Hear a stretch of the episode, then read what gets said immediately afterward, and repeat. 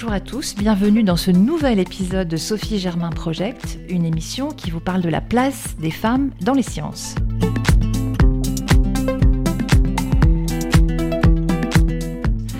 Aujourd'hui, nous nous intéressons aux femmes de la tech, du numérique, de l'informatique, on va voir quel mot employer, mais en tout cas, quel que soit le mot, ça ne change rien. Les femmes, en France en tout cas, sont à peine 10% à travailler ou à étudier dans ce secteur, hein, euh, qui est pourtant porteur, qui a besoin euh, de main-d'œuvre constamment.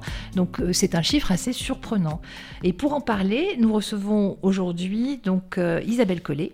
Isabelle Collet qui est professeure en sciences de l'éducation à l'Université de Genève, spécialiste de l'inclusion des femmes dans le numérique et qui vient de sortir hein, un livre aux éditions Le Passeur, Les oubliés du numérique, qui rassemble, Isabelle Collet, vos réflexions, vos recherches depuis 15 ans sur le sujet. Alors, c'est ce que je disais, là, 10% de femmes dans le numérique, c'est un chiffre qui est terrible, et pourtant, on va commencer par ça. Ça n'a pas toujours été le cas. Et non, ça n'a pas toujours été le cas. Et d'ailleurs, c'est très récent, c'est tellement récent que c'est incroyable qu'on l'ait oublié. C'est-à-dire dans les années 80, dans les filières d'ingénieurs en France, l'informatique était la deuxième filière la plus féminisée avec l'agroalimentaire, environ 30% de femmes. Euh, aujourd'hui, c'est toujours l'agroalimentaire la filière la plus féminisée. Par contre, le numérique est la filière la moins féminisée avec l'aéronautique, entre 10 et 12%. Et donc, qu'est-ce qui s'est passé euh, dans ces 30, 40 dernières années? Est-ce qu'elles sont, elles sont toujours aussi. Enfin, est-ce qu'elles ont été euh, évincées du secteur ou pas? Alors, en Angleterre, elles ont été évincées. Euh, on n'a pas tout à fait la même histoire en France, mais en Angleterre, les premières femmes à entrer dans l'informatique, dans le calcul numérique, comme on disait à l'époque, elles sont arrivées, comme en France pour le coup, parce que on savait pas bien ce que c'était comme filière, il n'y avait pas de prestige, les carrières n'étaient pas là. Euh, on faisait plutôt carrière dans la physique théorique ou dans les maths, donc il y avait des places à prendre pour des femmes scientifiques. Il n'y avait pas vraiment de diplôme identifié informatique. Donc en Angleterre, aux États-Unis, euh, des femmes sont arrivées dans ces métiers, elles étaient à peu près autodidactes, et puis le métier a commencé à monter en prestige, euh, des diplômes se sont ouverts, la première personne qui revendique porter le titre de d'ingénieur euh, logiciel, c'est euh, cette personne qui a calculé l'atterrissage de, la, de la fusée Apollo à la NASA. Margaret Hamilton. Merci Margaret Hamilton, donc première personne à dire qu'elle est software engineer. Et à partir de là, des diplômes se sont ouverts à l'université, des universités de sciences qui étaient occupées essentiellement par des hommes, et ce sont des hommes qui sont devenus ingénieurs informaticiens, qui ont été embauchés, et, qui, et les femmes se sont retrouvées licenciées ou se sont retrouvées à apprendre leur métier à des gens qui étaient devenus leurs chefs. Donc oui, c'est une façon de les pousser dehors. En France, on n'a pas tout à fait la même histoire, c'est-à-dire que alors effectivement, dans les années 80, l'informatique, on ne sait pas bien ce que c'est des femmes s'engouffrent dans ces filières, d'autant plus que c'était des filières de métiers tertiaires, donc qui semblaient bien plus adaptées pour les femmes que l'industrie, le chantier, le casque, etc. Mais alors elles s'y engouffrent par euh, opportunisme, parce que euh, elles ont envie de faire des sciences, parce que c'est nouveau, parce que ça les intéresse vraiment, ou parce que je pense toutes ces raisons-là à la fois. Alors elles sont pas extrêmement nombreuses dans les filières d'ingénieurs à l'époque, hein, évidemment. Mais c'est des filières qui sont ouvertes. Et d'ailleurs, il y a des écrits de l'époque qui expliquent que comme il n'y a pas de tradition ouvrière ou de tradition euh, de cadre machiste dans ces métiers-là qui sont neufs, les femmes ont un boulevard ouvert devant eux. Euh, il n'y a pas un système de mandarinat qui les écarte. Et donc, je pense que tout ça euh, leur a permis d'entrer en informatique. Et puis, soudain, on, s'aperçoit que l'informatique va être le métier d'avenir par excellence, avec même des discours proches de l'incantation sur euh, c'est l'emploi assuré, c'est l'avenir, il faut que la France entre dans le 21e siècle avec des personnes formées en informatique, on ouvre des colonies de vacances où on apprend à programmer. Alors j'y étais, il y avait essentiellement des garçons déjà à l'époque, mais moi j'avais pas compris que c'était un métier de garçon. Euh, et cet appel considérable tourné vers la jeunesse en informatique a d'abord parlé aux garçons, parce qu'il y avait des messages comme c'est l'emploi assuré, c'est la carrière, et, en plus c'est de la tech, tout ça se réunissant, euh, les parents, les enseignants et les garçons eux-mêmes ont le sentiment qu'on leur parle à eux et pas à elle. Et les garçons qui avaient donc euh, souvent euh, un ordinateur à la maison, Et oui. qui leur était réservé. Et c'est là qu'on a une espèce d'association de malfaiteurs dans les représentations, c'est-à-dire que simultanément, le micro-ordinateur entre dans les foyers. Et donc, ce sont les garçons qui sont équipés les premiers, comme chaque fois qu'un nouvel euh, appareil technologique arrive, et il se crée un, un faux sentiment de continuité entre ce que je fais chez moi avec mon micro-ordinateur quand je bidouille et que je programme des jeux, et ce que je ferais quand je serais spécialiste informatique. Et comme simultanément le micro-ordinateur arrive également en entreprise pour remplacer les gros systèmes, il y a une continuité qui se fait dans la représentation du métier, mais aussi de la machine que l'on utilise. Alors évidemment, ce qu'on fait chez soi avec son micro, c'est pas du tout ce qu'on fera en entreprise, même si c'est aussi un micro-ordinateur. Mais ça semble ouvrir la porte à tous ces garçons qui ont été socialisés aux jeux vidéo, à programmer, etc. Donc ça veut dire que euh, les femmes, le nombre de femmes est resté peut-être constant, mais le nombre de, de garçons, d'hommes, euh, lui, a, euh, est devenu énorme. Voilà, le nombre de femmes n'a à peu près pas bougé, Mhm. mais plus des filières s'ouvrent, ou plus les filières augmentent leur volume d'étudiants ou d'étudiantes. Au début, on part à 30 étudiants, étudiantes, et puis après, c'est des filières de 100, 120 personnes. Et ben, toutes ces places en plus ont été d'abord occupées par des garçons, sans que ça ne soucie absolument personne. Puisque on était dans une représentation où de toute façon, le premier métier, c'est le métier de l'homme. L'emploi, c'est d'abord les hommes qui doivent l'avoir. Les femmes sont des salaires d'appoint. Je dis pas qu'on en est complètement sorti. On a quand même un peu évolué depuis les années 80, mais dans cette époque-là, ça semblerait, ça semblait complètement banal. À tel point que, au début, quand j'ai fait ma thèse, donc il y a donc une vingtaine d'années, je rencontrais deux générations de responsables informatiques d'école. Les plus vieux, qui me disaient, mais euh, il y a plein de femmes en informatique et qui n'avaient pas réalisé que la transformation était faite, et les plus jeunes qui me disaient non mais elles aiment pas, elles aiment pas, on va pas les forcer, de toute façon elles sont pas faites pour ça. Alors que c'est une histoire que je racontais qui avait à peine euh, 15 ans, 20 ans. Euh, on peut parler un petit peu aussi de ce, qui a- ce que j'ai trouvé amusant dans votre livre, c'est justement vous parliez. je- non, c'était pas Gra- c'est Grasshopper qui était euh, qui travaillait sur euh, les logiciels en fait, hein, et, et qui était ingénieur logiciel, c'est comme ça qu'on dit? Alors à l'époque on ne disait pas, Bah oui, c'est voilà, parce qu'elle a Mm. fait partie, elle a peut-être fait partie des dix premières personnes à pouvoir porter le titre de programmeur senior. À une époque où il y avait à peu près 10 personnes qui pouvaient être programmeurs seniors. Mais elle faisait partie de ces femmes qui euh, travaillaient sur les logiciels, sur le software. Alors qu'à l'époque, le software, justement, c'était pas la matière noble, la discipline noble de l'informatique. Euh, celle qui était euh, réservée aux hommes, c'était le, le hardware, le matériel. Et elle a eu cette espèce de lueur de, de- voilà, elle a très vite compris que le software, finalement, c'était l'avenir de l'informatique et que ça allait détrôner le matériel. Et c'est ce qui s'est fait. Elle l'a compris très très tôt euh, par rapport aux personnes pour le coup qui travaillaient sur le matériel. Elle l'a compris à une époque où le matériel effectivement était la, discipline de prestige. Et ce qui est très drôle, c'est que aujourd'hui encore on connaît ces termes de hardware, software, même si on les utilise de moins en moins. On a complètement oublié que c'était en fait la même référence que science dure, science molle. C'est-à-dire le hard pour les hommes, la matière difficile et sérieuse, là où il y a du prestige. Le soft pour les femmes, là où, c'est beaucoup plus simple finalement, c'est des langages et tout le monde sait que les femmes sont douées pour le langage. Alors quand je dis ça aujourd'hui, euh, par exemple dans des écoles d'informatique où je dis le langage informatique, le code, c'est un truc de femmes, je vois les 90% d'hommes étudiants qui sont là qui me regardent avec des grands yeux.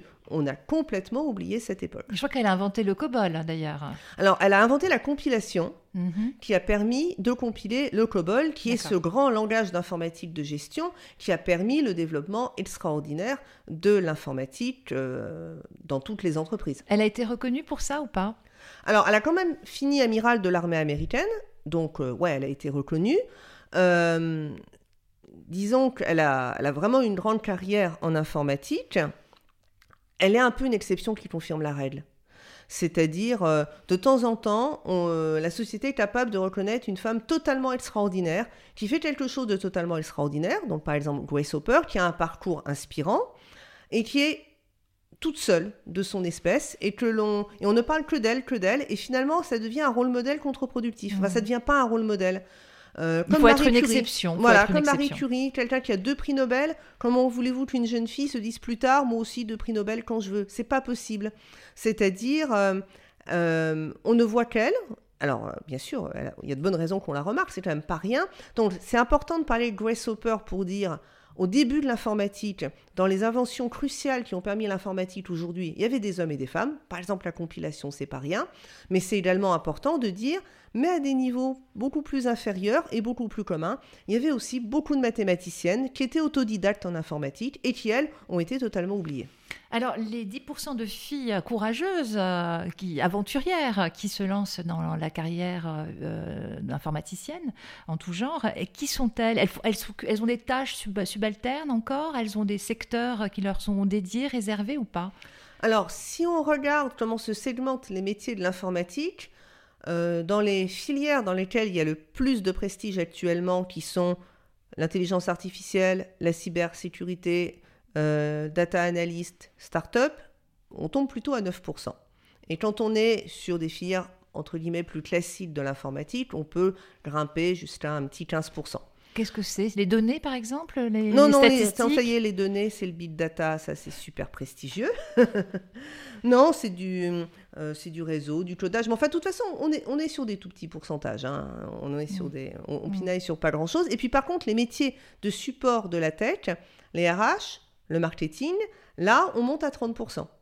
Alors bien sûr, c'est des personnes qui ont des compétences techniques, hein, parce qu'elles euh, évoluent quand même dans le, dans le domaine de la tech, mais c'est ce qu'on appelle les fonctions de support.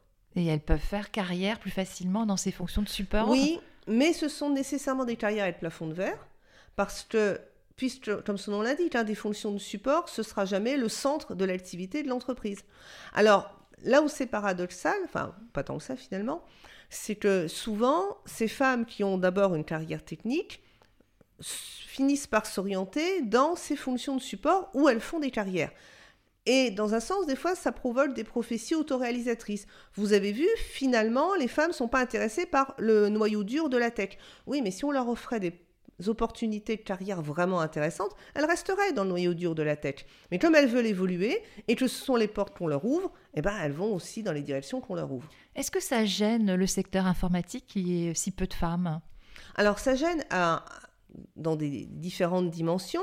Par exemple, il y a un livre qui est sorti au Royaume-Uni qui pense, enfin qui explique que le fait que les femmes ont été évincées de la tech au moment où les hommes sont arrivés avec des diplômes a fait prendre du retard euh, au pays parce qu'on a viré une main-d'œuvre compétente pour remplacer une main-d'œuvre qui allait devenir compétente mais qui à ce moment-là, n'était pas encore. Donc ça, c'est une première chose. La deuxième chose, c'est que tout le monde préfère travailler en milieu mixte. Mais alors pour le coup, dans la petite enfance, comme dans la cybersécurité, les milieux mixtes, c'est les endroits où les personnes se réalisent le mieux, trouvent ça plus agréable et où le plus d'idées variées peuvent circuler. Non pas parce que les femmes pensent d'une manière différente, mais parce que et pas carré. Voilà, mais parce que tout le monde, homme compris, s'autorise à penser de manière plus variée. Donc ça aussi, c'est un atout euh, en termes d'entreprise. Et puis ensuite, c'est juste une question de justice sociale. C'est-à-dire, il n'y a aucune. Puisqu'on n'arrête pas de parler de mérite, bah là, on est en train de décourager des personnes qui ont complètement le mérite suffisant qui leur permettrait d'entrer en informatique pour des raisons qui n'ont rien à voir, pour le coup, avec le mérite. Alors, est-ce que les filles euh, n'ont pas envie d'y aller parce que justement, euh, il y a tellement d'hommes qu'elles ne se projettent pas trop euh, dans ce secteur-là?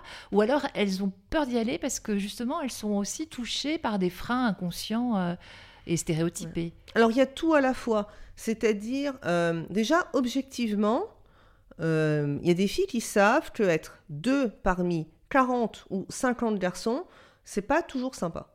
Il y a des filles qui en ont complètement conscience et c'est pas fantasmatique non plus. C'est-à-dire quand on recueille des, des, témoignages de filles ultra minoritaires dans ce genre d'école, comme j'ai fait avec ma collègue Chantal Morlaix à Genève, bah, on se rend compte que les filles n'arrêtent pas de parler de l'adaptation qu'elles ont besoin de faire pour exister. Alors, j'ai pas dit que c'était un harcèlement continu ou une hostilité continue. En général, en gros, ça se passe bien, mais il faut qu'elles s'adaptent. On leur renvoie sans arrêt.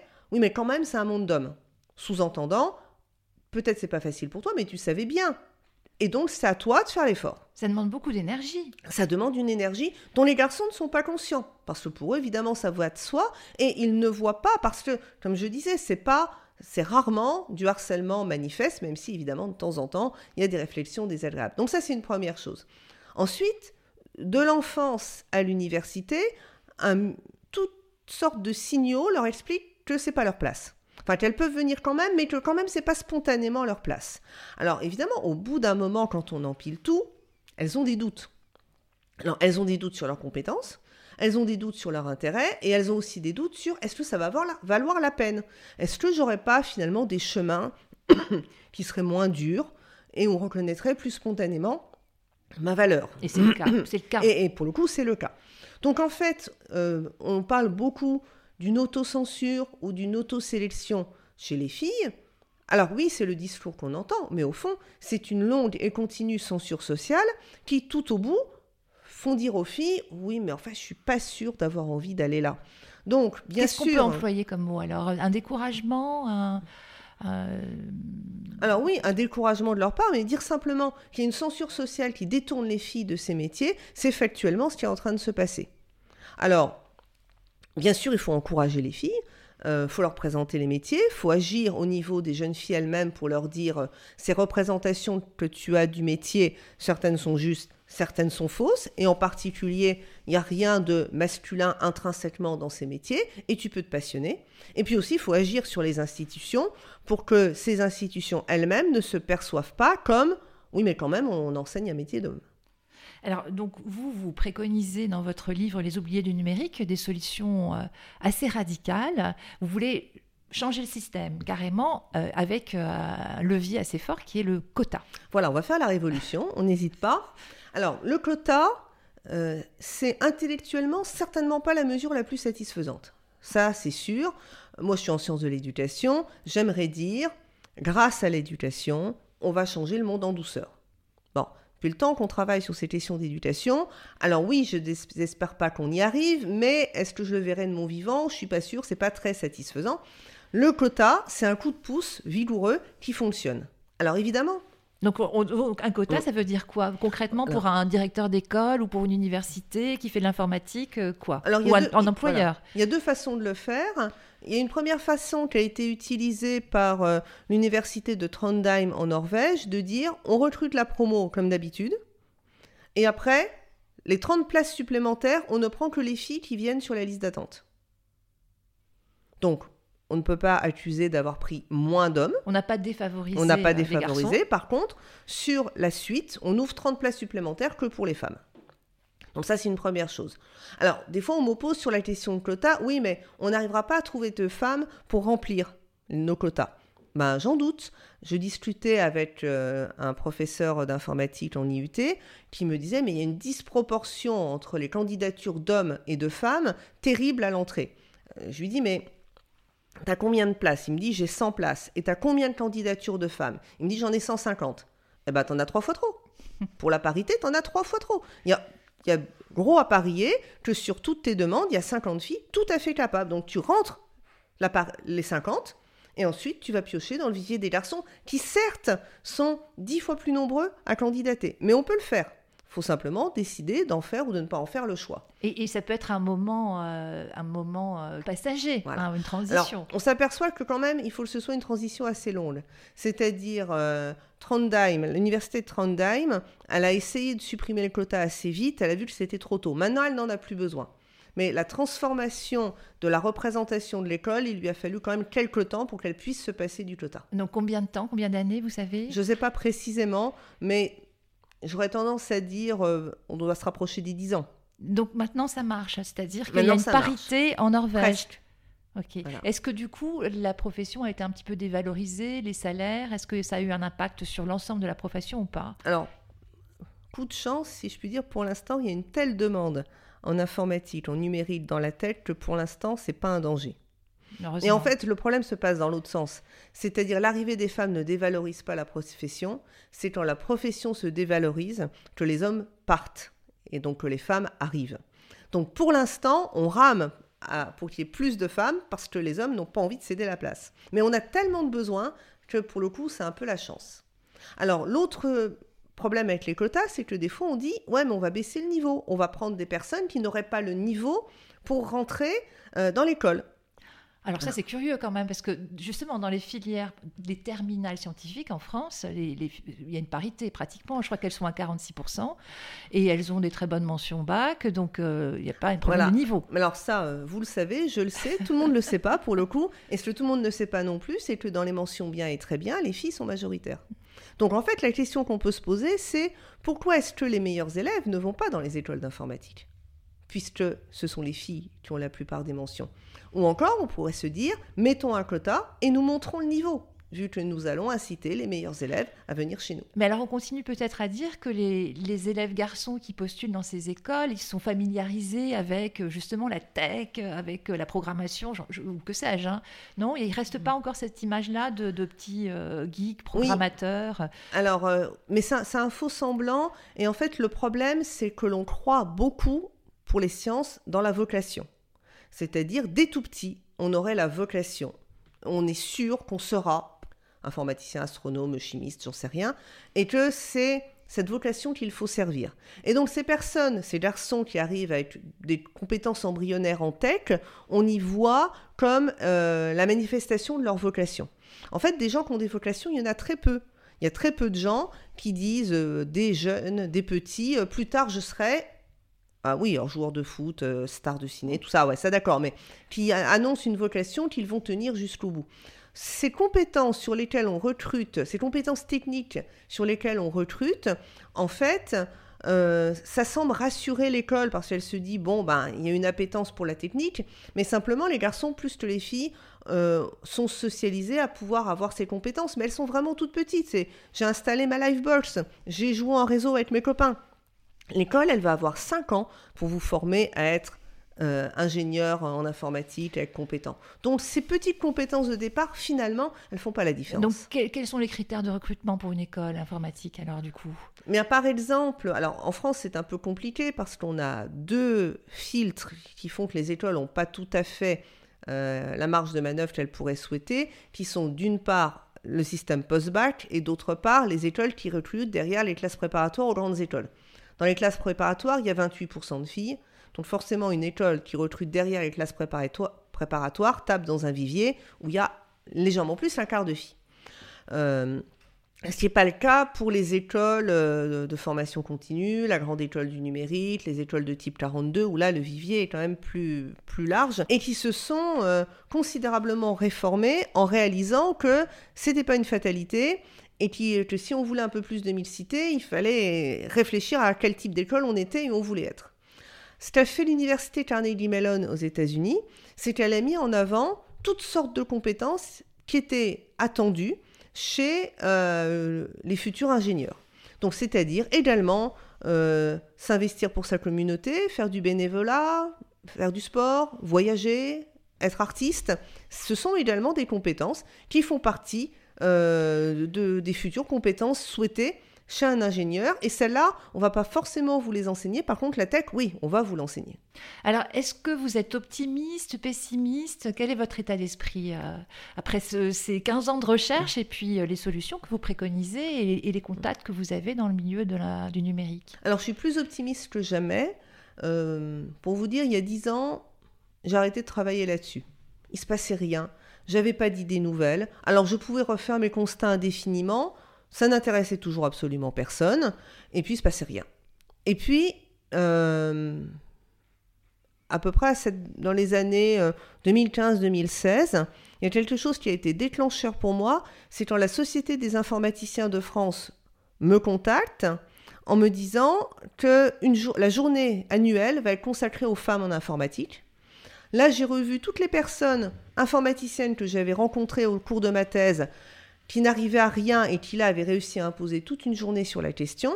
Et là, un des membres du conseil d'administration de cette société me dit Comment ça se fait qu'on est discriminant sans le savoir et qui fait que les filles ne viennent pas en informatique alors qu'il n'y a aucune raison? Et je me dis, ok, ça y est, maintenant on peut travailler. Parce que le temps qu'on me disait, ouais, mais elles aiment pas, elles aiment pas, bah, évidemment, là, on ne pouvait pas travailler. Et donc, depuis deux ans, j'ai jamais vu autant d'incitation, d'activité, de prise de conscience, d'écoles qui se réforment, etc., sur la question. Alors, c'est pas gagné, mais par exemple, je suis vice-présidente du conseil d'administration de l'INSA, qui est une école d'ingénieurs à Lyon, qui a toujours travaillé pour avoir des ingénieurs humanistes, avoir des boursiers, avoir euh, des étudiants étrangers, et pas seulement des pays du Nord ou de Chine, avoir euh, des étudiants de, toutes, euh, tout milieu socio-professionnel et des filles. C'est une école d'ingénieurs qui a 50% de filles en entrée. La moyenne en France est plutôt à 29%. Il y a deux ans, non, l'an dernier, il y a eu pratiquement 40, 40% de femmes dans la filière informatique. Je me suis dit, ouais, ça y est, c'est génial, on a gagné. Non, cette année, c'est retombé euh, en dessous des 20%. On n'est pas loin. Des... Les succès qu'on a actuellement sont des succès fragiles et pas forcément pérennes, mais il y a un sursaut comme j'ai pas vu depuis que je travaille là-dessus. Donc c'est pour ça que je suis vraiment très optimiste. Bon, bah, tant mieux. Merci beaucoup Isabelle Collet. C'était bien. Et vous avez une conclusion? Ah mais, mais non, pourquoi? Mais non, c'est ça, c'est la note optimiste. Voilà, la note optimiste vous fait conclusion. Bah bien sûr. Non, non, non, moi ça me va. Ça me va. C'est c'est euh, ça la conclusion. C'est l'ouverture. Hein. C'est c'est l'optimisme. J'aime bien. Je vais continuer à enregistrer, je Merci Isabelle Collet, c'était une très belle conclusion.